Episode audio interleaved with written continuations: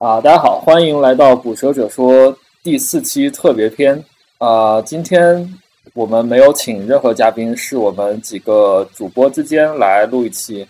啊，然后具体的话也没有什么预先定好的主题，主要就聊一聊大家最近都在做什么，然后看能不能引申出一些讨论。然后的话，我是 Like 九 M，啊，还是先请大家都来做个自我介绍吧。啊，新涛就从你开始吧。啊，我是新涛，嗯，这个应该不用介绍了吧？我估计听众都挺熟悉了，就报报名字好了。好，好，好，然后我们还有啊。就曼珠萨卡和小白，我们今年是四个人。啊哈喽，大家好，我是曼珠萨卡。然后感谢大家送我的内裤，这点我还是虽然说新涛说不需要自我介绍，但是我还是要大声的说出来，谢谢各位爸爸们送的内裤。对，然后也请大家继续支持我们，我们目前还是处于一个入不敷出的状态。哦，不，应该准确是我们还我们还是缺内裤的状态。来，小白，啊，小白，你要说一句吗？Hello，大家好，我是小白。好，呃，然后我们今天的第一个话题，也是目前我唯一想到一个话题，就是先聊一聊大家最近都在做什么吧。因为，呃，基本上我们前一段时间都是在访谈嘉宾嘛，然后其实也没有太多时间聊一聊大家本身的一些工作。然后我们就从小白开始吧。然后，最近是是呃，我们首先要说一下，小白，你的脚好了吗？呃，已经在拆线了。对，科普一下，之前小白有一段时间是在医院里，然后我大家听到前面几期节目，或者说后面几期节目，都是小白在医院里剪出来。来，这个时候我觉得我们应该给小白来一个掌声。好。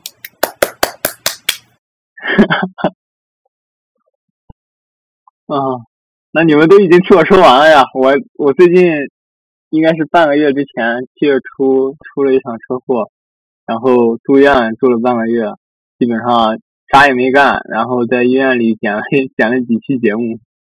你这个车祸再给给再给听众们讲一讲是怎么怎么回事？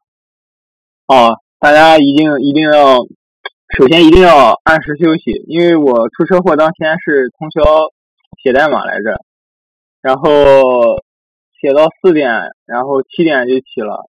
那个，然后因为快要迟到了，呃，就逆行逆行了一段，然后再加上因为熬夜，精神有点恍惚，就没看见从我的左侧出来一辆车，就就这么碰上了，亲密接触了。然后好死不死，我当天又穿了一双拖鞋，我的脚呢又好死不死的伸到了那个 电动车的碎片那那边，就是我的电动车会被挤碎了一部分，我的脚正好是伸到那里边了，就。被被被切了一下，对，然后好在是没什么大问题，现在已经恢复差不多了。这听着就好疼啊！我靠。呃，还可以吧，当时其实没啥感觉。那你之后是怎么怎么就直接打幺二零了吗？还是？对对，人生第一次享受这么高级的待遇，幺二零。希望大家以后都不要有这个待遇。对，应该说还好没出大事。不过，哎呀。还有就是出出门一定要穿一双正经的鞋，不要穿拖鞋。我如果穿一双正经的鞋的话，其实这一场事故也是可以避免的。就是说，你穿正经的鞋的话，它能，它就能防止你的脚不被卷进去，是吗？对，我的我的脚就不会受伤了。所以，所以你前一天那个写代码写到四点是工作上的代码吗？啊，是因为要赶进度，然后加上之前有一些东西一直没搞。所以说就想通宵把它搞完，但是我想多了，其实通宵也没搞完。你这个已经不是九九六了。啊，对我们因为小公司嘛，刚刚开始搞，所以说还不是特特别正规。如果项目比较急的话，还是要这种集中的去突击一下的。就可能很多听众还是不知道小白你在哪里工作，要不你再介绍一下？之前是在你导师那里，现在还在吗？对对对，我是跟着我的大学导师一起做一个那个车联网的项目，一个环卫车。对，然后我是负责做这个呃线上显示这一块儿。嗯，车联网具体是个什么概念？呃，就是这样的，就是我们是跟一家那个环卫车制作的企业合作，然后我的一个研究生学长他是负责做这个环卫车的控制器，然后我是负责那个做一个外部站点，然后来接收它的控制器返回返回回来的数据，然后并把它并把这些数据可视化，再加上那个添加一些那种环卫车通用的一些管理的逻辑，大概就是这样。就类似于，比如说，我可以看到现在有十辆车在就是清扫某一个街区，然后他们走过了哪些路径，是这这个意思吗？呃，这是最基本的一个东西了，就是监视监视车辆，然后安排任务，然后调度车辆，大概就是这些东西。你你这个调度是怎么实现的？调度只是我我就是我这边只是负责发一个命令，然后那个传送到这个控制器的终端的显示屏幕上，然后他们就会接收到一个呃，一般调车辆调度嘛，就是一条路线嘛，他们那就会显示出那条路线。对，哦，就相当于你发一个指令给他的那个车上的司机，然后他们还是会自己操作，是吧？对对对，这不可能是那种自动化的。那感觉还挺有意思的。啊，嗯，做之前我也是这种感觉的，做之后就感觉 备受折磨。所以，所以你的技术栈是怎么样的？大概要给听众们讲一讲。哦，技术栈的话，呃，后端就是用的 Django，就 Python，然后 Django，呃，别的其实也没怎么，没没没用太多花里胡哨的东西。然后前端的话用的就是 Vue、JavaScript，对，就这样。哎，我想问一下，像你们，比如说具体的，比如说一些关键的数据，像嗯，你车联网，你比如说车的运行状态这些，是在呃就呃呃在设端上运算，还是会统一回传到服务器上运算？哦，这个也是我们现在在讨论的一个点，因为我们刚开始做嘛，这个东西还没有确定下来。呃，之前是一直是在我这边，就是所有的都是原始数据传送到这个服务器，然后我这边统一的去计算。但是后来，因为我们现在车其实测试车辆不是很多，呃，也就十辆左右，然后数据量不是很大。后来那个我们老师说，就是要不要考虑一下那个在这个车辆终端这边进行一些批处理，然后处理完了之后再上传。这块儿还没最终决定。不过之后可能会在这个这个控制控制器这一块儿，就是硬件方面直接进行这种传，就是所谓的什么边缘计算，然后再再把这种处理后的数据传输给我。对，这样从就是可扩展性上肯定是更好的。呃，对，但是因为我那个学长他现在是整一个人，就是呃做整个硬件部分嘛，我们现在还没招多少人。一般就是一些在在在在读的研究生帮我们帮我这个学长打打杂，然后所以说进度可能会比较慢，所以说现在来说还是放在我这边的话，开发起来会比较快一点。我觉，我觉得这个东西的话。如果是你不考虑端上计算，然后直接原始的传感器数据上传的话，估计可能芯片的带宽就是你的那个你外挂的，比如说四 G 或者是那个 G P 老一点的 GPRS 的那种带宽，可能都可以直接给打打炸吧？什么？就说我说你的带宽，如果是你。呃，全部是原始数据上那个上传到你这边统一计算的话，可能整体的时延和那个性能都没法保障吧。哦，所以就是说我们现在一个一个好处就是我们现在车少，然后其实数据量也不是特别大。对，那个而且我们要求的这种那个实时性也没有说那么就是那么精确，大概就是一分钟左右，我们其实都能接受。对，因为其实你想想，他那个车嘛，他也一分钟之内他也跑不了多远，他也不可能就直接消失不见。哦，对，其实我挺好奇，像你们那个，像你们那边的话，你们传感器那些主要是采集哪方面的数据啊？哦，其实我们没太用太多传感器，基本上就是从车辆的那个看接口直接读，因为大多数的参数都是能从看接口读出来的。对，然后。现在的话，可能要加一个这种液位传感器，用来测这个剩余油量。对。啊，其实那也是相当于说，你们给给普通车辆，然后的就是那种看接口外挂的一个东西吧，然后然后把呃数据上传出来。啊，现在就有一个比较比较麻烦的一个点，就是我们这个就是这个这个这个生产商，它其实是一个什么呢？它不是整车生产商，它只是一个上装生产商。就是它那些底盘车，那些有华为车大家都见过嘛？就是它是有一个底盘车，然后有上装嘛。那底盘车都是他从其他的车企就直接去买的，但是然后他们又不是说只买一款底盘车，他们会买很多款底盘车，就导致一个问题，就是不同车它那个它那个可能看接口的具体的实现还不一样，所以说你读出来的数据吧，有的能啊，对，协议兼容嘛。对对对，就很很尴尬，特别尴尬，就是我那个学长尴尬，我也尴尬，因为他。他要是说都一样的话，我这边就特别好处理了。但是他又不都一样，我这边还得就是区分一下，就是每一个车都要做一个判断，就它到底是个什么车，它有哪些参数，然后我这边怎么显示。那你们可能还是端上端上直接转换了，然后再上传可能会更好一些。啊，对对，所以说现在也是在考虑这个事儿。但是我学长那边他现在可能还没太有空，因为我们现在只实现了一类车辆，一类环卫。环卫车就是叫洗扫车，但是环卫车又不止这一类，我们还要去开发，就我那学长还要去开发其他类研究那个环卫车的控制器，所以说这边的逻辑还是说只能让我一个人去。我对我刚想说，就是就算现在车辆都是一样的，你们也不能保证未来也是一样的，所以就肯定要有某种办法来区分。我比较感兴趣的是你们那个可视化的部分，就是呃，你能再详细讲一讲吗？就是说，你们肯定，你们是不是首先要把街道给，就是它的布局一个一个一个地图给可视化了？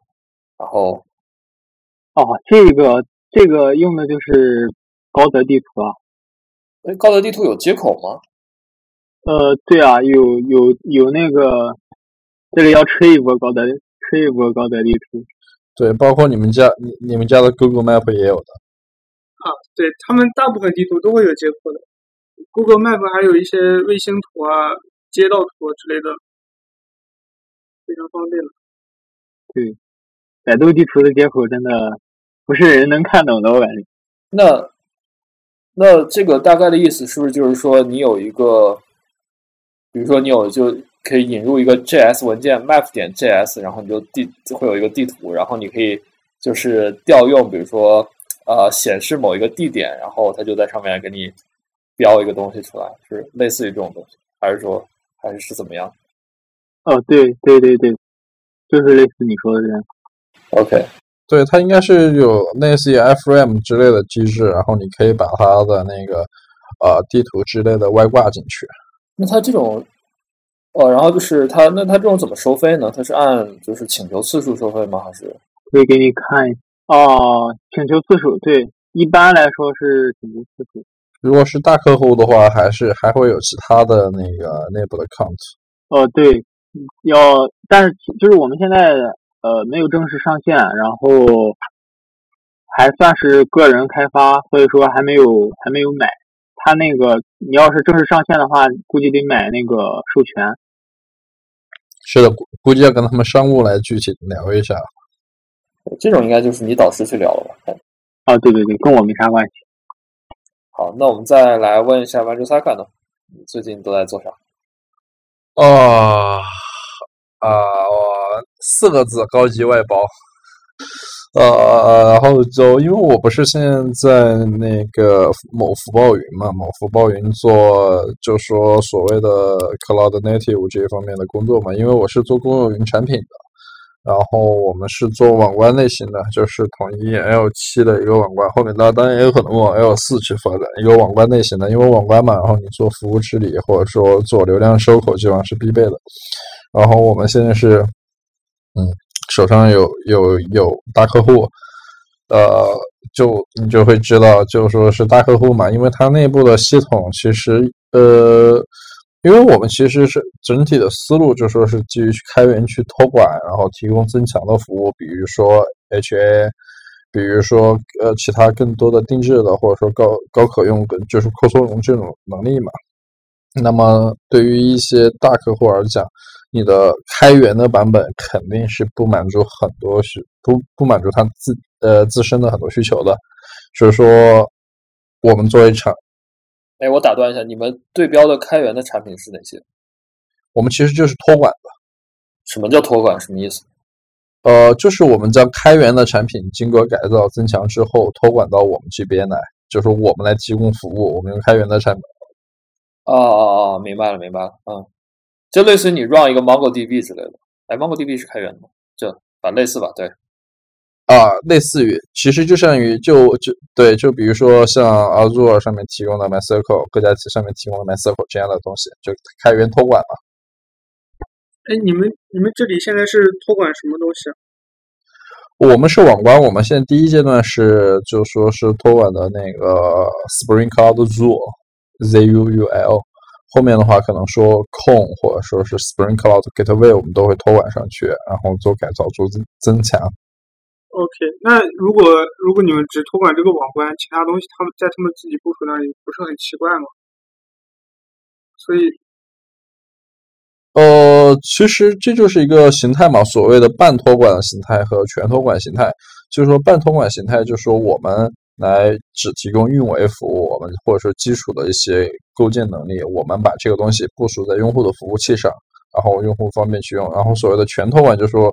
服务器全部是在我们这边嘛，然后用户来访问的时候，他是走我们服务器，然后再走过去，各各有优劣吧。然后主流的云产品其实都有半托管或者全托管这种类型嘛，就是各各种模式都有吧，就看你是怎么去做，呃，怎么做 trade off 了吧。所以你们现在是半托管，我们是全托管，全托管 OK 啊，对。对，也就是说，用户他不需要去 care 具体的运维细节，因为你半托管，实际上你没法避免避免的，就是说，用户你还是可能说你要去嗯 care 具体的用户细细节，比如说日志收集，或者是说你的服务的状态之类的。然后，那么我们全托管的话，就是用户不需要去 care 这些东西。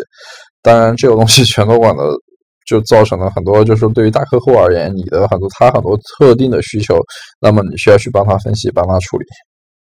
是大大客户需求。诶，那那他假如他假如说网关托管在你们这里，那其实后端的应用也要托管在阿里云吧？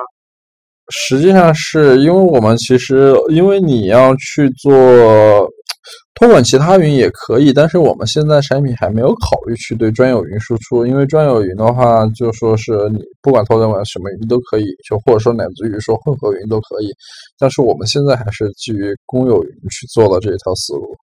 我我有个比较基础的问题，就说，嗯，就是一个网关服务到底是干嘛的？就我在什么情况下会需要用？呃，就比如说你，比如说现在所谓的 microservice 吧，然后你的很多服务的聚合点，对吧？你很多服务的，嗯，你服务其实是一个单体，就说是小单体的嘛。然后你服务，然后你服务之间有可能说存在有相互调用，对吧？乃至于说你你需要，比如说你现在是订单缓存，然后订呃订单用户和那个订单用户和库存三个服务嘛，三个服务按照就是说业务边界来分嘛，三个服务，那么你这三个服务可能会被其他服务所调用，对吧？那么你也有可能去对那个外部提供服务，对吧？那么你在提供服务的时候，你在提供服务的时候，那么你就一定存在一种需求。你需要去对流量做控制，就说你对流量有治理的需求。就比如说，我对某某一个 IP，然后我对它有限流的需求，然后我对某一个然后用户，他有我也需要去 block 某一个用户，或乃至于说我需要去把我这里面的流量的日志梳理出来，对吧？流量流量的日志输出出来，然后作为后续的分析，对吧？乃至于说，我后面的我某一个服务挂了，那么我流量的时候，我需要有流量保护的功能。就比如说一下峰值流量来了，我能够熔断，或者说限流，或者是其他。但是，那么你想，如果说我把这个东西下沉到具体的那个每一个服务里面去做，那么毫无疑问的，那么就会存在一个那个存在一个地方，就说是你的代码，就说是你重复工作了。所以说，更多倾向于来说，我在前面调用这几个服务前面就去挂一个呃网关的这一层东西，将这一些涉及到流量的治理，就包括限流、熔断、健全、日志输出等等一系列的需求，去把它统一收纳在网关里面，作为一个流量的收口。那么以后网络 top 就是，不管你调用后面的什调用后面什么服务，都是先调用网关，然后由网关转发到后面去。它是集成到了你们的，就是 RPC 的这套调用里面吗？还是另外还是没有？呃，实际上不仅不一定是 RPC 吧，你普通的 HTTP 其实也是可以的。就是说，你统一的在你的流量的某一个切入点上一个切面，就是说去引入一个切面的一个形式，然后把流量收口在统一的一个汇聚点。那么你在这个汇聚点上做奇奇怪怪的操作，比如说协议转换。那么我再举个例子，比如说你后端的都是 RPC 的服务，对吧？最最简单的 gRPC 的服务。那么你你后端这群服务，你想对外直接暴露 HTTP 的接口，那么是不是涉及到一个流协议转换的问题？对，那么你这个东西也是由网关来做的嘛？这部分其实还是，嗯，是不是？它它就类似，可以可以理解为是就是微服务里面的一套比较基础的设施，对吧？你需要去。呃，应该说是服务治理这边的基础设施，因为你并不对你不限于说你是有微服务，因为因为很多企业来讲的话，微服务其实是一个相当抽象的概念，就是说你呃网关这个东西的话，其实你可以把它呃理解成为增强的 Nginx，对增强的 Nginx，那么你在增强的 Nginx 上做很多操作，比如说我对流量的健全，然后就比如说，因为你比如说我要去登录，我要去发，我要去后端请求个服务的时候，对吧？那么我有，比如说有一个通用的，我对外暴露 Open API，然后我以 JWT 的形式来健全，然后来决定它转不转发到后面的服务去，然后这样一系列的操作。对它其实并不仅仅限于是微微服务，它就核心的一点就是说，如果说我想对流量有控制的能力，那么可能说我去引入个网关作为切面，把所有流量汇聚在一个口上，那么可能就是一个更好的选择。那那就比如说我有一个，就比如说我有一个 server 的话，然后我想用你们这套，那你们这个是一个是一个库呢，还是一个是一个什么？就是它一般要怎么用？是一个服务，是一个服务，它你就直接是在阿里云的上面。我们其实现在还是有点 window lock in 的概念，就是说，呃，你在阿里，你把服务部署在一个 VPC 里面，就是一个虚拟的网络环境里面，就是 VPC 嘛。呃，我不太知道在谷歌那边这种是怎么称呼的。呃，微软那边好像是叫 Batch Network，就是你把它部署在你的专属的一个虚拟环境、虚拟的网络环境里面，一个服务器上面，把它部署上去之后呢，呃，创建一个网关，我们就关联上了。那么你后面就说是去请求相关，然后你这个时候如果说有一个注册中心是最也是更好的，那么我们你外部流量来的时候，我会根据你的配置信息，然后走注册中心里面去呃解析你后面的那个。哦，就跟就跟 Nginx 差不多，然后那个就是，呃，对，就其实你要说网关的话，它呃跟 Nginx 这种传统的 Proxy 其实是类似的，就是说你你做了更多的增强，只是说我在 Proxy 这个操作上面做了更多的操作而已。对，所以所以比如说我我相当于我要告诉你，呃，你要把这个流量转发到哪儿，要根据某根据哪些规则。然后你要做哪些操作？哦，对，对，是的，对，是的，你就是去配置你对于某一个流量要做哪些操作，限流、熔断啊，或者健全之类的。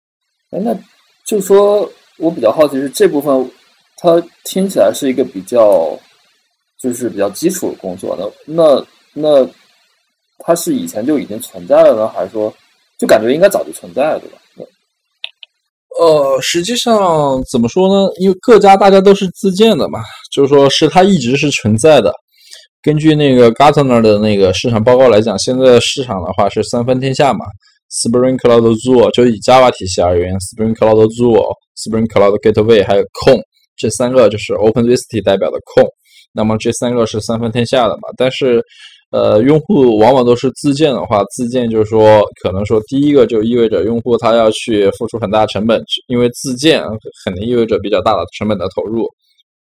第二一个，用户自建用的多，其实对于云厂商来讲的话，这块去切入市场的概率也比较大。嗯嗯，我理解了，理解，就是对，因为你们是做托管，相当于对。而且而且对，现在还是现在还有一个趋势，就是说各家云厂商现在都在提供，就是说都在往开箱即用的路子上走嘛。就比如说阿里云这边提供的，就是说所谓的微服务的一整套的体系，从你呃零代码的部署、零代码的生成到呃注册中心，到后面的其他的各种东西，容器化这一些东西，它都是你基本上不太需要去 care 本地的细节。像 Azure 和那个 AWS，它是也是有对标的产品。呃，那么这个东西大家提供开箱即用的东西，那么但是肯定就是说你流量的收口的。呃，需求也是越来越多的。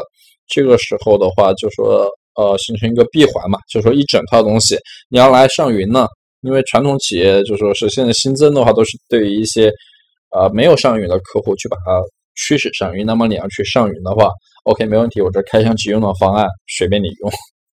我感觉小白就是你们的潜在客户。对。我觉得可以，对小白，其实他更多可能说可以去聊一聊那个，比如说像边缘那边的东西。我们现在主要是体量体量也小，现在还没考虑到就是完全的搬到云上去。我们现在也就是在阿里云租了几台服务器。哦，我我期待我期待以后给小白贴身服务的时候的到来。大客户需求，大客户需求。哈哈哈。呃，当。当你的朋友变成了你的客户，啊，是的，是的，是的。当我当我们的搭档变成了我的客户，好，那那再来问一下信涛吧。信涛，你是唯一一个不露脸的。啊，我 因为我要把电脑放在一边嘛。我们五月份、六月份就一直在闭关嘛，搞一个应急的项目，具体的项目。就很难讲，就是基本上就是，呃，目标就是让故障发生的时候，然后让它的恢复更快，然后基于这个目标，然后我们就要对故障提供一些辅助决策的信息，然后提供一些可以做的事情，然后，嗯，假如说有人要采取了一些动作，然后再看，啊，这些动作之后会对于指标有什么影响，看业务恢复了没有。简单来说，基本上就是这么一件事情。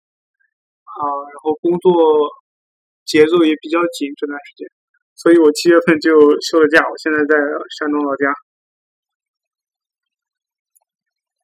是呃，我知道 Google 内部有一个呃名字，我具体名字我忘了，它就是有一有一套这种，嗯，就是类似于演习的这种东西吧，就他会。安排一段的时间，然后把一些服务给弄挂掉，然后看一看，就是在整个系统挂掉一部分情况下，其他部分还能不能正常运作？就这个可能是，嗯，对外的那些服务啊，就哦，就可能是更加基础的一些服务上，就是那些组会有这样的一个呃这种定期的演练吧。然后，但我们是没有。那你你说那个是不是类似于这这种东西，还是？啊，大体上是吧？但是我们嗯，相关的工作更更多一点，就是演练是一部分。然后我们公司有红军跟蓝军，就是有一部分人负责故障注入跟攻击，然后另一部分人负责防御，就是发发现系统中可能存在的一些弱点。嗯，然后还有专门其他的一些小组负责，比如说负责容量的，负责降级的。这样一些，之前好像好像很早几几年前看过一篇文章，讲阿里的这套就是攻防的这样一套。那那你是你是在里面干嘛？你是红军还是蓝军？我们应该哪边都不算吧？我们应该算算防守的那一方，如果要算的话。但是其实我们没有参与，就是。专门的防守那部分的工作，然后我们组现在搞做的事情就是我刚刚描述的那个定位那一部分，故障定位那一部分，就是对现在互相调用的应用太多了嘛，可能有就是你付一笔钱，后面可能影响有几百个应用需要参与，然后就假如说有一个呃有一个付款的延迟变大了，或者是有一部分失败了。那在这个系统里面找出来呃故障的原因，然后去恢复是可能是比较困难的，因为你要看很多应用的指标跟业务指标，还有业务的量，所以我们希望就是用系统自动的去发现这里面的问题。嗯，所以它的它的 output 就是一份类似于这种诊断报告一样的东西。对对对，是的。哦，感觉都好高端。呃，我觉得啊，反正是我觉得做内部的工具啊，我觉得有些时候会很恶心。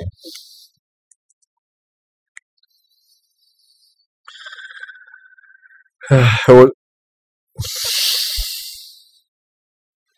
啊，我深有体会。新涛，你觉得恶心吗？啊，还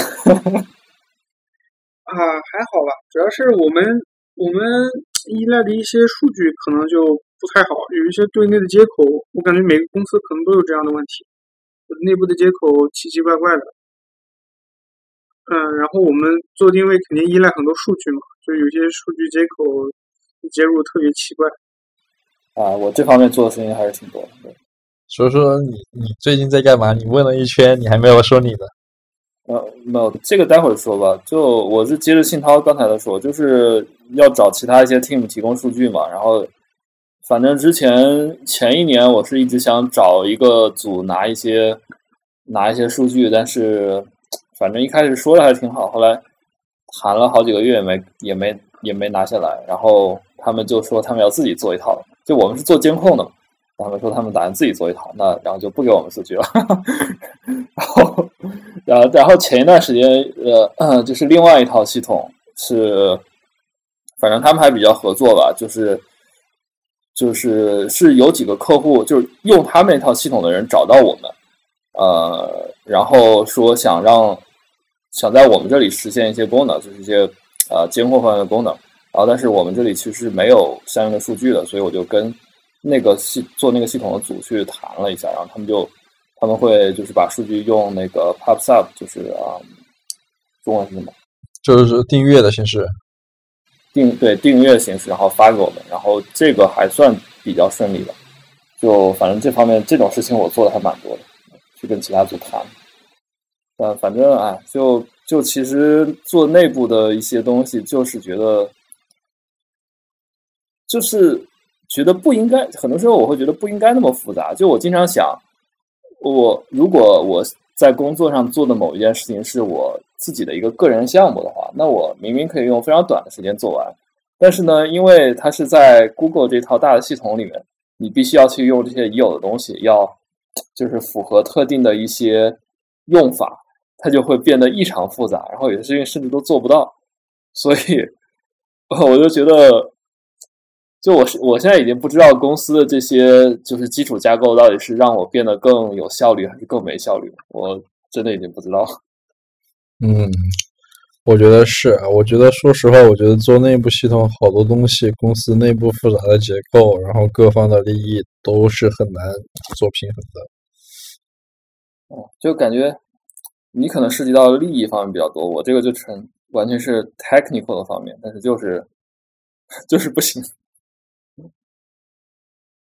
就比如说有个有个，嗯，你说，呃，就比如说那个，啊，就有很多东西感觉就非常的非常的 broken。就比如说那个 gRPC，我们有个内部版本嘛，叫叫 Stubby，然后 Stubby 的那个官方提供的 API，官方提供的 Python API，它是不支持 Stream 的，就是它是就就只能你。发一个请求过去，然后回回来一个，然后他他的文档上说他支持 Stream，但实际上他是不支持的。我操，然后就特别 broken。然后反正还有啊，类似很多奇奇怪怪的问题吧，就觉得，嗯，哎，也不知道怎么讲，反正就难搞。那新涛你说吧。啊，我你刚刚说那个监控的问题嘛，其实呃，这有很多技巧，就是。你跟别人说一件事，你必须要跟他要一个就就是交付的日期，即使要不出来，你跟他要一个什么时间，给你一个交付的日期。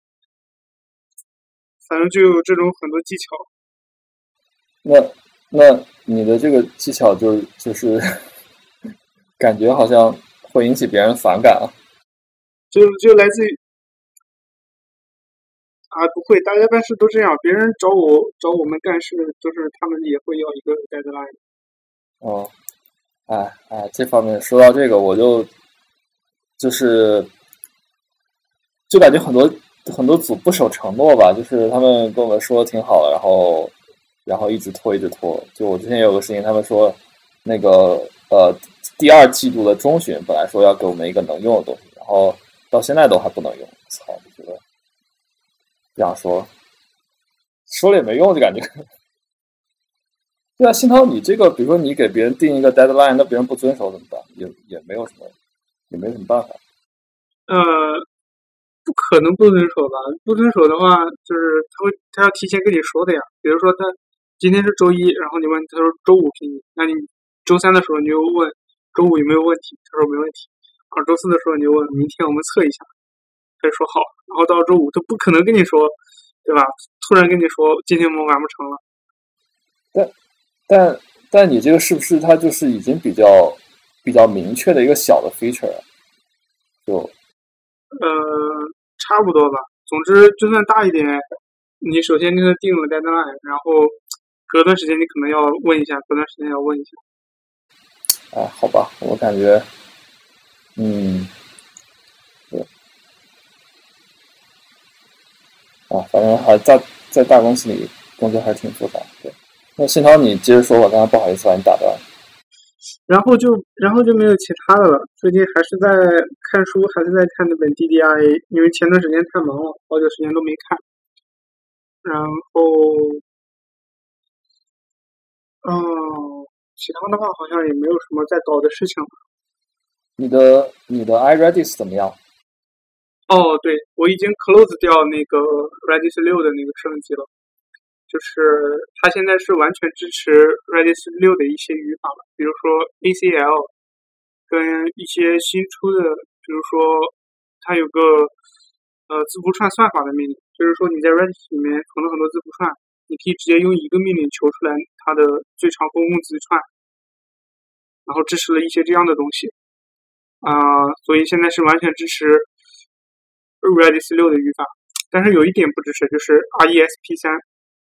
我感觉，我感觉没有什么太大的必要，因为 RESP 三可能主要是针对呃 Redis 一些客户端来写的，比如说呃 Redis Py 跟 Go 语言或者 Node.js 去连接 Redis 服务器，它可能每一个都有自己的客户端。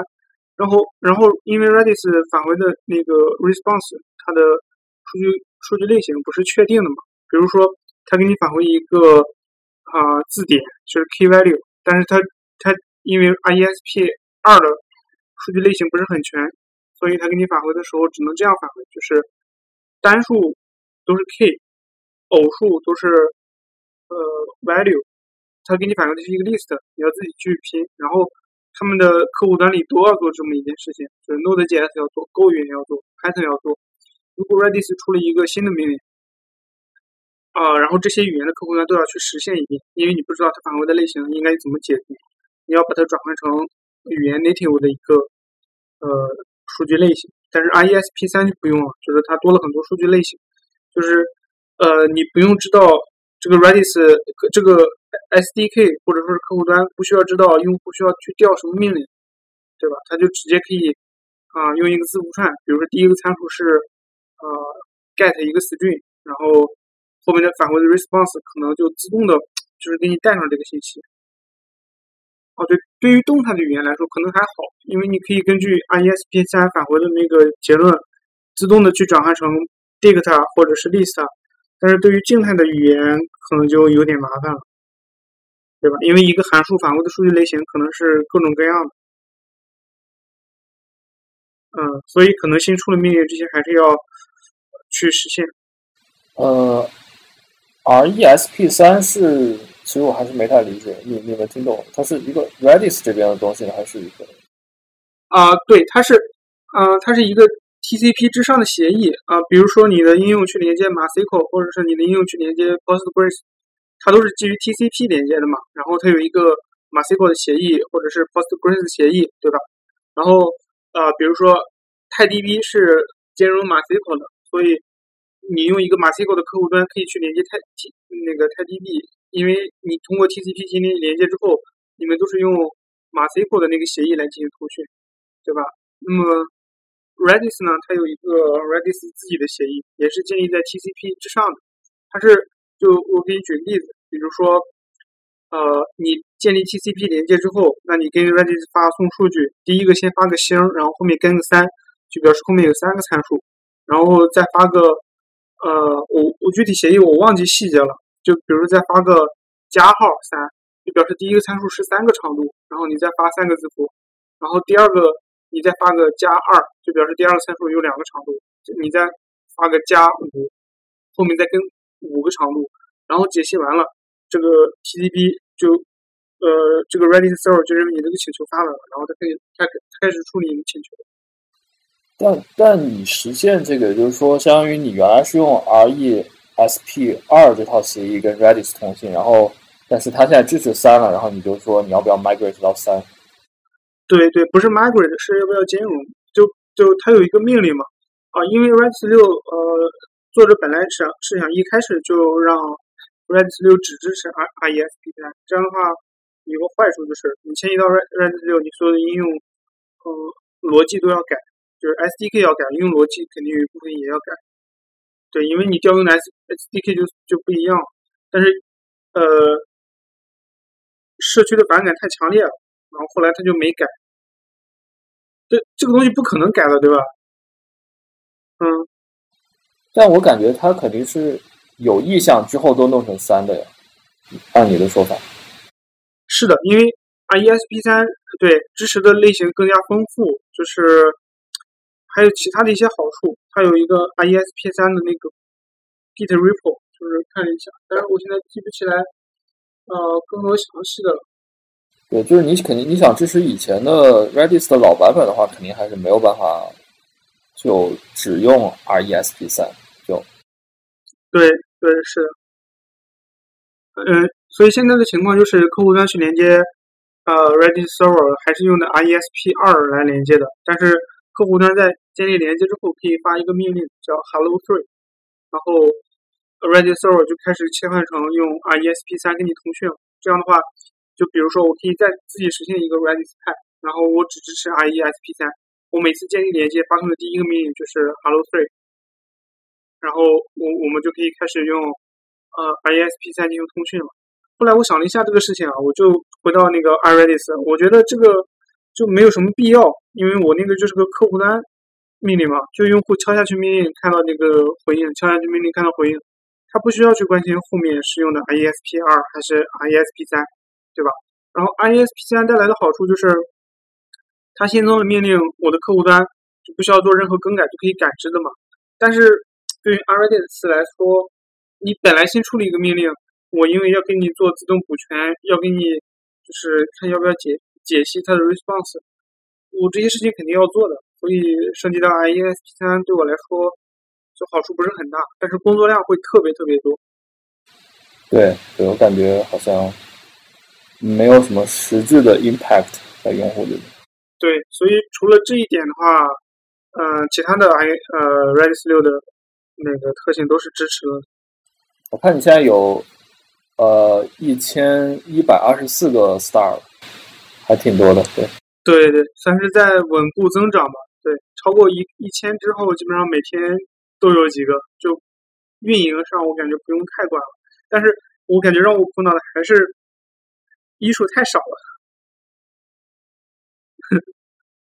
就看起来好像没有人什没有什么人在用。这个时候你应该去找，你应该找肉姐聊一下怎么运营项目了。上次不是聊了吗？就我不知道，不知道有一 K Star 到底有多少人在用，因为看那个下载量，就因为大部分人可能都不会在 p 派上下东西，可能从 Mirror 上下东西，然后这个下载量非常难统计。这个这种客户端软件本来也不好统计啊，除非你想连到服务器，但那样就会被很多人认为就是收集用户数据嘛。对对对，对，这个是不不可能的。嗯，你很你很在意有多少人用这件事情是吗？是的，是的，因为用的人多了，可能做的事情更有意义嘛。呃，我突然发现我们好像忽略小白很久了，还有 Like 九 M，你一直没有说你到底在干什么。呃，对我，那我聊一下我这边。呃，其实我刚才看到了那个，就是我的那个 repo PDR PDIR 二上面那个 repo，它 GitHub 给我发了一个那个 Ensure the future of your work，就是说你现在这个项目只有你一个 maintainer，然后然后要 invite 一个那个。后继者，怕我万一挂了，然后就没人维护。嗯，感觉感觉 GitHub 最近就是有很多这种动作，然后包括那个北极北极仓库，这个大家都在晒嘛，然后感觉就基本上所有人都有，但是他那个他那个比较不好的一点就是，他这个东西竟然。对，没有一个页面给你查，对吧？对，查不了。我觉得它应该就是在每一个就有两种方法吧，一一个方法是有一个页面，就是列出来所有的放到北极的仓库；另外一个就是你在每一个仓库里面加一个一个 tag 或者一个什么，显示这个项目已经是被存在北京。对对对，而且它这个选的选仓库的方法透明吗？就是说，呃，比如说超过多少 star 的，我们就。怎怎么选的？对它项目那个，它它在页面上有，呃，它的 star 数我忘了，好像是两百多还是多少？反正有一个就是有一条有一条线，然后他说是呃，在五个月，好像五个月内有活跃，就是应该是有 issue 或者 commit 吧，然后并且 star 超过多少就就会好了。到二月份 RS 可能还不够。我感觉他这个应该也不止放一批吧，应该之后还有机会的。也还好，这样的话可以放一个更成熟的版本。说说那个节目，我现在都还没有听到你现在在公司，你这段时间除了做监控工具，还在做什么？在公司没有什么，嗯，就是在公司的我不是特别的，不是特别有意思吧，就没有什么特别可说的。还是讲讲 Cyber Brain 吧，嗯。就最近，CyberBrain 还是有呃做了蛮多东西的吧。嗯，虽然离正式发布还有很大的距离，但是我最近把就是这个整套的流程都想清楚了。嗯，就这里就剧透一下吧，就是说最后的，就是首先有很多听众肯定不知道 CyberBrain 是个什么东西啊。CyberBrain 它就是一个。呃，简单来说，它就是一个把你的 debug 过程自动化的这样一个工具。就是比如说，你传统上要怎么 debug，你肯定要设置一些断点，对吧？你肯定要设置断点，然后，然后就是单步往下走，然后就是去看一个每个函数是怎么调用的，然后你们的一些变量是怎么变化的。但是 CyberBrain 的话，就是就是一个很自然的想法，就是说，你既然你既然你的你的解释器。或者说你的这个程序的 runtime，它已经有所有的这些信息了，就是它知道你的函数是怎么调用，它知道每一个时期你的每个变量的值是什么。那为什么你还要去手动的再去把这些这些步骤给重重现一遍呢？就让它记下来，然后可视化出来不就行了吗？所以 CyberBrain 差不多就是做的这样一件事情。那呃，我之前反正前今年上半年主要是。在搞就是代码追踪这部分，就相当于，呃，就相当于能够让 CyberBrain 知道你的代码在运行的过程中发生了什么。然后最近一段时间是在弄就是前端可视化，因为你有这些数据了，你肯定要用某种某某种方式把它展示出来嘛。所以最后我决定的其实是在把这套可视化做在 VS Code 里。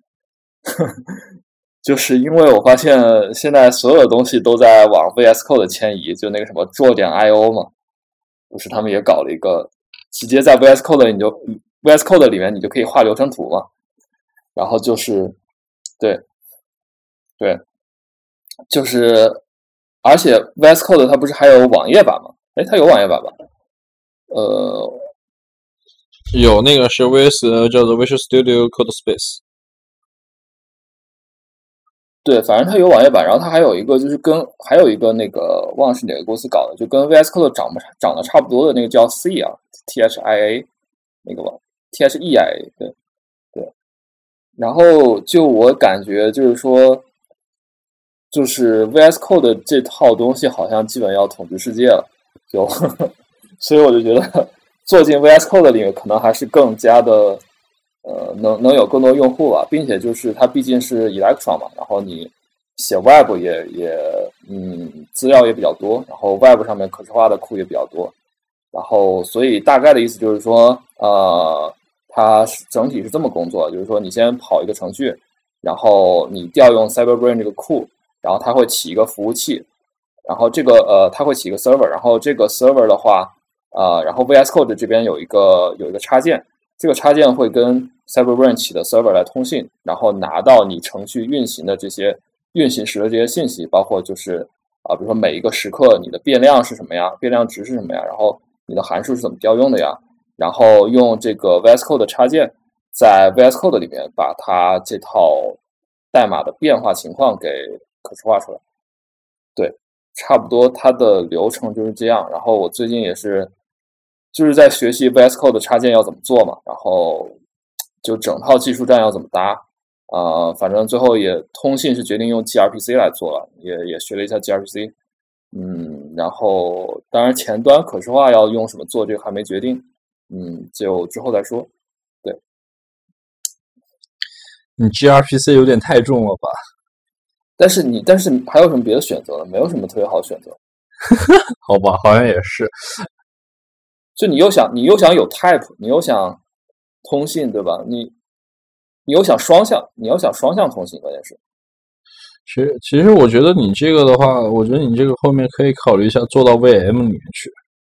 做到 VM 里，那呃，那太难了。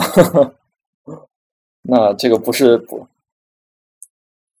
对，因为因为其实像对，因为其实后面你这个，我感觉可以。往的一个方向是，比如说，你可以作为一个 attach 的工具，对，然后去分析它具体里面的东西。嗯，因为现在毕竟 Python 它的 attach 的工具太难用了。嗯，对，attach 这部分我还没太研究过，就我不，我也不太确定可不可行吧。对，嗯，也许可行。啊，我觉得就是 Java 不是 Python runtime 暴露的信息还是太少了。呃。用翔哥的话说，就是暴露的不成体系，就缺乏统一规划。啊，是的，是的。对，因为像比如说，我这段时间不是在写 Java 嘛，像 Java 这边，然后它的那个 JVM 暴露的信息相当多，然后你基本上可以在无侵入的情况下去分析里面函数具体的调用站，然后去就说你 attach attach 东西进去，然后你就可以去做很多关于 APM 的操作。但你 Java 也没有人做这样这样一套东西，就是就是自动自动化 debug 的东西，它还是依赖于你人手工去 debug。呃，对，但是要做的话，你可以尝试先在 Java 上把你这个移植到 Java 上，然后成为 Java 版的 Cyber CyberBrain。我我很怀疑能不能在 Java 上做到，因为我这部分就是其实是就其实是。就就可能有人知道，我去年不是在 PyCon 上演示过一版 CyberBrain 吗？但是那版用的思路已经完全我现在抛弃掉了，因为它，嗯，简单来说就是没有办法继续做下去了。呃，我现在用的思路实际上是追踪了 Python 的字节码，就是我会对于分析每个字节码它是怎么，就是对程序产生了哪些影响，然后在字节码这个级别来分析，才能做到说去。追踪变量的变化，我怀疑这 VM，我比较怀疑有没有这种 low level 的。Java 是可以的呀，你甚至可以去修改字节码。但是你能追踪字节码吗？修改字节码很简单，就是你在非呃追踪的话，你追踪是记录它的相关的调用信息吗？呃，不是，就比如说我不是我，比如说我 a 加 b 嘛，你要先 load a 加 a 和 b 这两个变量嘛，比如说什么 load const，呃或者 load name 之类的，然后我就要在执行完 load name，我就知道它执行了一个 load load name，就是要达到这种程度才行。呃，应该是可以，应该是可以的。对，应应该是，因为那个，因为你像那个第三方的那个 JVM，它的一些 trace 工具的话，实际上就是基于就是需要去分析。呃，就比如说现在可以做到什么程度呢？就是说我直接首先 hook 你的一个呃入口嘛，然后你一个请求来的时候，我 hook 你的一个入口，那么我会然后加入一个标识。那么我会记录你在这个里面的标识里面的，就说是全部的一个调用站信息，包括每一个函数它用了多久时间，就是请求级别的、调用级别的，然后每一个函数它的调用站是什么，然后它去触发了什么外部依赖，然后它那个呃每一个函数的调用时间是多久，这种都是可以做到的，就也是需要去做自己嘛。对，对，这个肯定是可以做到，对，但这个。这个级别不不够低，这个还是太 high level 了。就是说，Python 在 Python 在三点六以前，它这些也都是可以做到的。就是函数的调用啊，什么就函数调用的 tracking 这个很简单，很多人也就很多工具有依赖这个信息的嘛。但是字节码这个级别的调试信息，它是三点七才加进去的，所以，OK，因为因为主要是你要是单独去做，你说你要去单独分析函数的信息那没问题，但是你要去追踪单个 execution 过程就是非侵入的情况下，外挂的情况下，单个执行过程的，就是说具体细化到每一个执行过程的一个函数信息，我觉得 Python 系统好像还是没这方面的能力吧？呃，你说，嗯，每一个函，呃，你说函数调用还是说每一个执行函数？就就是比如说，呃，我 Flask 我起了一个接口，对吧？我我起了个接口，那么我要从我要去追踪我从接口这个请求进来到这个请求出去这过程之中每一个函数的调用信息、调用站，然后包括涉及到的外部依赖。如果你要以请求为单位的话，它可能没有没有内置的这种信息，就你没有办法对对。然后的话，Java 这方面是可以做到。哎，那它嗯，对，可能。我不知道 Python 里有没有一些第三方的东西啊，但是就默认肯定是没有。就它，就它只能告诉你发生了什么，它不能告，它不能把你这个请求只提出来跟它相关那部分。对对对，然后的话，这这是之前我在调试的时候，我也遇到比较蛋疼的问题。但其实我觉得，我在想，我在想，如果用 CyberBrain 的话，这种能不能做？感觉也，嗯。感觉其实还不是特别适合，对这种这种还真不好做，因为你的请求没有办法，就是 CyberBrain 它是 CyberBrain 它是基于它的基于你的变量名或者说 identifier 来做的，就比如说你有一个你有一个 A，然后我能我能去追踪 A 它是怎么变化的，但是你很多请求的话，它是反复调用一个函数很多次嘛，说你的呃 request handler 这种就就对，其实不是不是很至少不是很适合 CyberBrain 的场景嘛。反正，但是你在一次请求里是可以，就说你如果只是嗯，啊，这可能还得想一想。对，其实你提的这个还是一个蛮有蛮有意思的场景，对我也可以思考一下。对，而且而且核心的点是在于说，最好是非侵入的。非侵入目前呃，至少在目前的思路里是没有没有这样做，之后看能不能实现。对。对，就比如说我挂一个 agent，然后你的 CyberBrain，然后可以把相关的信息传出来，传出来之后你挂一个可视化的前端什么的都可以。呃，对，现在现在还是你得改代码，之后之后再看。嗯，加油加油，看好你。然后呃，十 K star 预定，十 K 应该到不了，我觉得，我觉得，反正我估计啊，就是如果如果最后能做到效呃我想要的效果的话，五 K 应该是可以的。然后十 K 我估计比较难。呃，反正我觉得这做工作好，我最近超不想工作啊！给你们讲吧，我最近一个星期五十行代码都写不了。差不多，我也是。对，然后我现在开会，开会写文档，然后去跟人撕逼，然后做客户支持，说说说说我刚才为啥笑称我是高级外包，就是这个原因。反正我一周写的估计也多不了多少。反正而且而且说实话，啊我觉得现在陷入一个困局，就是做哎做做英发做的有点累了。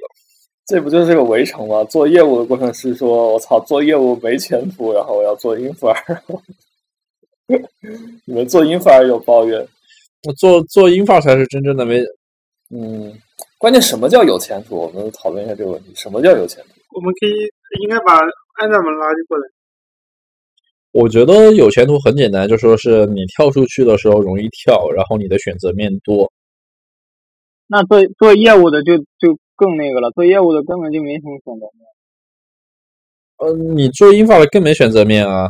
你做英发的，你你你你有英发需求的，基本上是中大型公司。但是如果说你要是去了一个大型公司的话，你跳出去根本没呃能接的少啊。你的选择面就基本上是在那几家公司来来回回来来回回反复横跳。但每一个公司，但每一个公司都要需要做业务的，而且而且你做了很多。我但是你要考虑业务内容，就是你不可能说，你像我现在做的是黄鱼车业务，不可能说有一个做其他方面业务的人突然把我把我挖过去，因为我完全没有那方面行业的背景。我感觉做业务的话比较吃行业背景。啊，也是，是是的，是的，是的，特别是金融这一块的也是，还有很多做企业内部的 ERP 的之类的，然后那个都是吃具体的哈。就我感觉，唯一大家公认都有前途的，就是做一个正在风口上的业务，比如说几年前的直播，或者说区块链之类的，这种大家公认肯定很有前途。我觉得可以，我其实是比较想转做那种数据分析，data scientist 吗？呃，对对，类似这种，这种的话，就是跟业务的那个怎么说相关性不是说特别大，可能也是需要了解，但是没有那么大。怎么说呢？你要说跟业务相关性，我觉得就我现在做的东西跟业务真的没有关系，但是它真的没有什么普适性。比如说有一个组要去啊要去跑一些 integration test，然后我们要给它架设这套东西，那真的是跟业务一点关系都没有。但是你又你能说它很普适吗？我觉得一点都不普适。哦，对对，确实也不能也不能只看业务相关。反正我觉得，哎，是围城吧，然后。而且说实话，这两年 cloud native 这些概念炒得火啊，我觉得真的是有些时候觉得特别好玩。那这说明你在风口上，你就不要你就不要抱怨了。哦，没有，其实啊，我就始终觉得像这些炒的概念，始终是大厂的 toy。哎，没关系啊，那别人认就行了。对我真的不觉得这个是风口。别别别别别别别！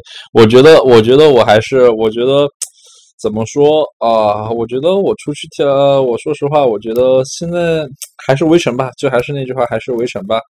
反正就觉得很多东西啊，做的特别是做内部的很多东西很啊，做公有云的可能是做公有云的通病吧。对，然后可能就是说啊，你出去之后，你出去之后就大家觉得。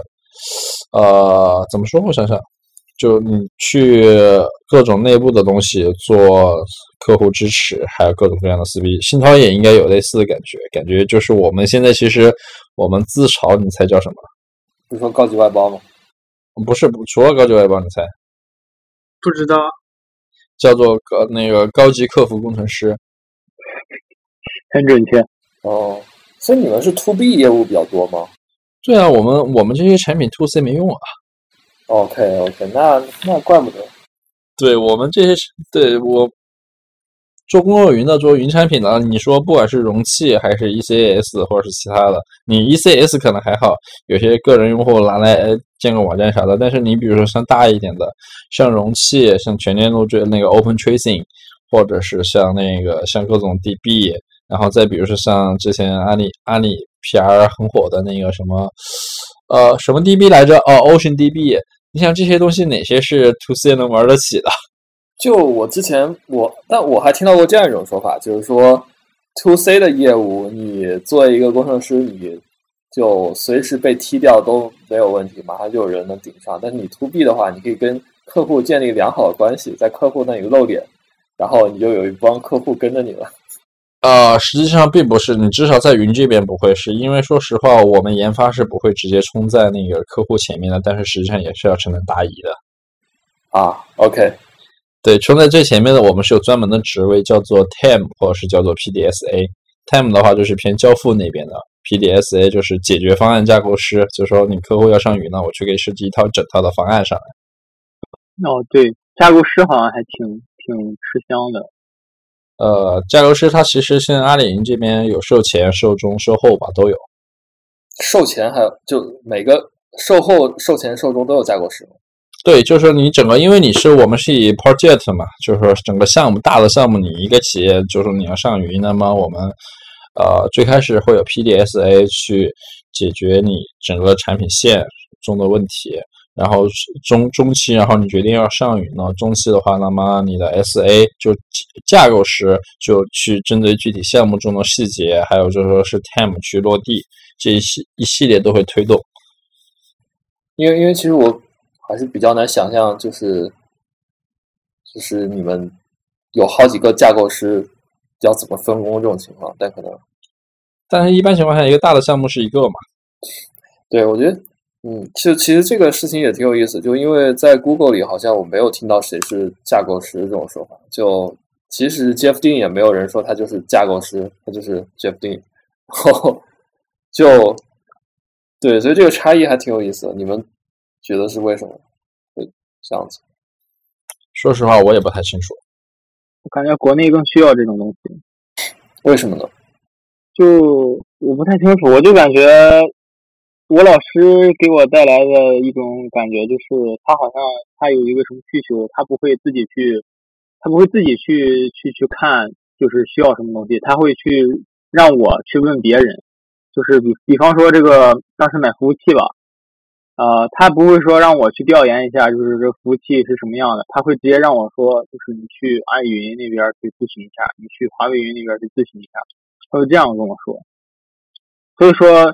就导致可能就是我就是这些云厂的话，它可能被迫就需要一些这种呃售前售后所谓的就是这种不同不同那个时间段的这种架构师来负责对接我们这种，我是这种感觉。架构师不太会直接跟你对接吧？嗯，这个 那啊，他但是他会叫。他他会起这么一个名字，你知道吗？就是你你可以去阿里云那边去，所以所以你就感觉跟你对接人是一个比较高 level 的人，然后你就更安心了，是吗？啊，对对对对对，是，其实我们老师应该也是这么想的，就是他们会感觉这样的话可能会专业一点吧，我不太懂，但但是我其实觉得没什么没什么没什么用。哎，反正我觉得怎么说吧，我觉得就反正我觉得。呃，做跟 to B 这一块的话有挑战，挑战是有挑战，但是说实话，你具体的啊，你具体的就破事儿，就说破事儿也特别多。哦，不过我还挺挺那个，挺倾向于去做一些 to B 的一些东西。我之前是关注的关注的有赞，我感觉他们整个那种做的还挺好的。有赞不是黑料很多吗？那个著名九九六企业，然后，呃，黑不黑的？但是他们的一些出的一些规范什么的，感觉还挺挺那个的。是指就是什么方面的规范？就是怎么写代码方面的吗？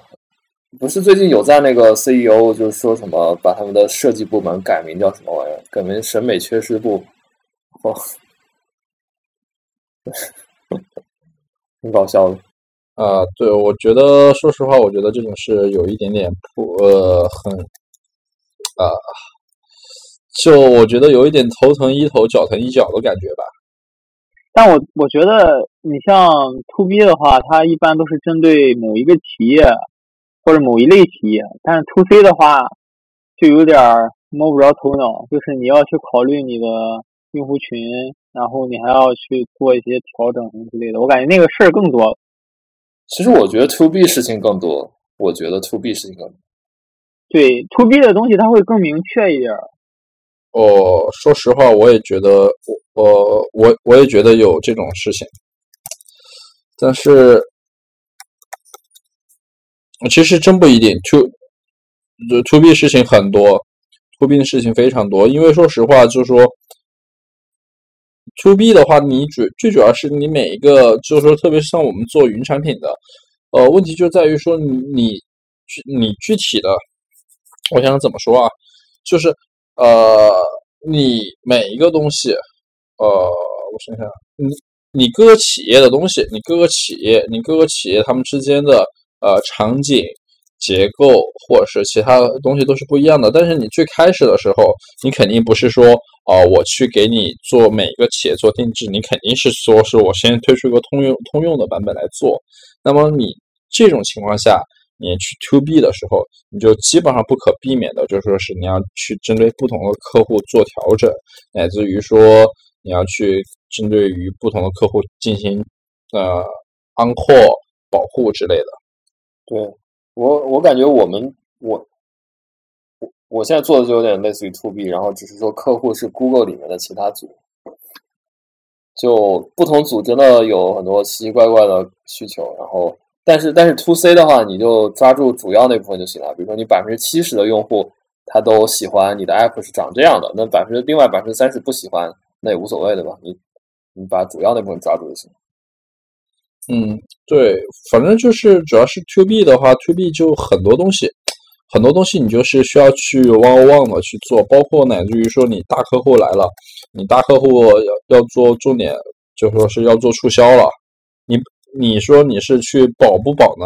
对吧？你是去不去重保呢？你重保你出问题了，对，这种东西都是很现实的问题。好吧，那我们今天闲聊差不多就到这里，然后大家看看有什么推荐的东西。那那信涛，你有什么要推荐？要不你先说。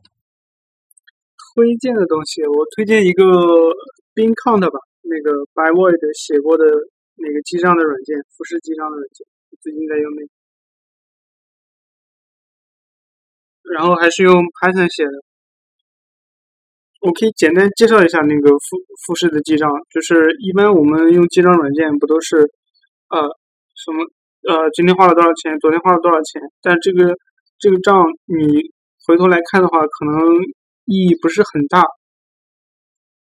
啊，复式记账就是说，呃，你所有的账加起来都是平的，这是就是会计里面的一个基本的那个原理。就是所有的账加起来都是平的。比如说你今天吃饭花了二十块钱，那你又可以开一个呃 expense 那个类目下面的吃饭 food，然后记一个减二十，然后银行卡里呃不是吃饭是加二十，然后银行卡减二十，这样的话你的输出呃那个输出银行卡跟吃饭加起来就是零，就是平的。然后比如说你工资收入。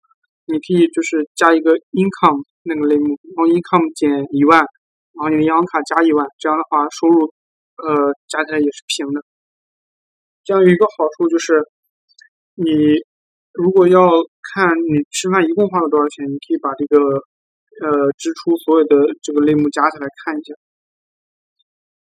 然后呃对账的话，你只要每个月就是呃看一下你你那个账本里面。余额跟你实际卡里面的余额是不是能对起来就就可以了？因为你每一笔支出跟收入都是呃都是持平的嘛，这样的话肯定是金额上可以对起来的。然后它是呃这个软件工作的方式是一个纯文本，就是你可以用 Vim 编辑这个文本，或者用其他的呃就是你一直记，按照它的格式一笔一笔记。呃，然后它那个官方有一个外部界面的客户端叫 Fava，然后。就是你发往后面跟一个文件名，就可以给你打一个界面。你可以在页面上看一些统计数据，也可以用界面来记账。就是基于纯文本，就有一个好处，就是你每个月可以把呃信用卡的账单下载下来，然后写一个脚本，把它转换成这个 Bin Count 能识别的形式，直接导进去就可以了，非常的方便。对，你可以尝试一下。然后这个东西，我觉得最大的好处就是。啊，它特别的麻烦，然后有的时候你想花一笔钱买一杯咖啡，还要记，就算了，就不想花了。呃，我觉得这是个很现实的问题。我觉得记账不在于我用什么工具，而是在于我真的不想记啊。嗯，是啊。对，如果用信用卡的话还好，用信用卡的话直接导进去，然后公司的那个就是哦，公司的那个工资发的一般都比较复杂嘛，因为除了到手工资，还有五险一金，还有你的个人所得税，然后你就可以建立六个账户，一个就是公司的账户，一个是你的账户，然后是公积金账户、养老金账户跟税务账户，就是每一次发工资其实就是从公司里面的账户转移到你的账户里面，然后转移到其他账户里面，就是有公司给你交的税跟你你自己交的那个呃住房公积金之类的。这样的话，你每年就可以看到你交了多少养老金，交了多少公积金，然后你账户里的钱都是平的，你可以拿你交的所有的公积金的钱跟你的公积金账户对一下，应该是可以对起来。然后，假如说呃工资一般都比较固定嘛，就是很多日常的记账你都可以写脚本来生成啊，就是比如说你把那个比例都算好，你只要把到手的工资输进去，然后自动的把其他的金额都算好就可以了。感觉有点，感觉就是在在美国这边需要的是报税的软件，就有点有点像听你的描述。是的，是的，它的官方的那个账户下那个 GitHub 账号下面有两个比较重要的仓库，一个是 Bin Count 嘛，一个是 Web 界面那个 File，然后另一个就是存 Plugin 的那个仓库，Plugin 里面。基本上都是一些帮你自动计算税的一些别人写的插件，我感觉都是美国那边需要的。啊，美国报税可麻烦了，我第一年都没有自己搞，还好公司第一年是有有律师帮你搞，然后最后给我的那个文件，我操，好厚一沓。啊，哎，美国是自己申报税对吧？嗯，对啊，对啊，你要填税单，然后给那个呃税务局寄过去。对我感觉就是国内不是是用那个 app 嘛，那个还挺好的。那个是国内是你基本上自己自己就会，你其实它是统一帮你寄，然后你的那个。对，基本上你每年打开一次看一下你金额对不对就可以，一般都没什么问题。除非，对，对，然后你有什么呃，比如说你租房或者呃买房子或者有赡养老人什么的。都可以减一部分税，所以从减税这方面看，国家就希望你买房子、生孩子。哦，我推荐一个微软新出的东西。然后 p o s i m o 那个 p o s i Monitor 应该是 Process Monitor 的意思，然后它其实是 S Trace 的一个升级，就说是一个更好的一个升级版吧。然后呃，本体思路还是基于 eBPF 来做的，但是它的那个终端和交互更为友好，而且功能可能还会更强大一些。当然这是新出的东西，我自己看了下感觉还不错。现在微软都开始做 Linux 内核的 Trace 了。Windows 是一个 Linux distribution，好吗？对，我觉得，我就就我觉得是这样的。然后微软现在是最大的 Linux 粉。那小白，你刚才是要呃也要说对吧？哦，对，因为我最近在帮一个翻译组当录的视频，正好用到了一个，就是我我是当录的 You YouTube 视频嘛，然后之前试过很多工具，然后也有那种网页下载，但是都太慢了。我就在网上找了一个工具行，就是命令行的那种工具，叫 YouTube 杠 DL，就是 YouTube 杠 download，它那缩写成 DL 了。对我看了一下，正好它是用 Py Python 写的。对，这个我用了蛮久了。对，还有一个叫还还有一个叫 Uget，呃，You 杠 Get，差不多这两个。我也用了蛮久，一般用这个测网速。YouTube DL 是不是依云维护的？我记得啊，是吗？没有吧？行，那我们今天节目就差不多到差不多这样，然后就啊，想不到有什么结束语啊，然后就祝大家身体健康，然后 就是对对，好，好，那就这样啊，大家拜拜拜拜，拜拜。好，本期捕蛇者说的播客就到这里，感谢您的收听。本期内容中提到的资料链接都会放到我们的网站上，我们的网址是 pythonhunter 到 org。由于我们主播的知乎账号被禁，所以以后的更新都不会再发布到知乎上，请您留意。推荐您使用泛用型客户端订阅我们的播客，也欢迎您关注我们的 Twitter，加入我们的 Telegram 群组，和其他听众一起聊天。我们的 Twitter 是 Python Hunter 加一个下划线，Telegram 群组的链接可以在我们的网站上找到。我们下期再见。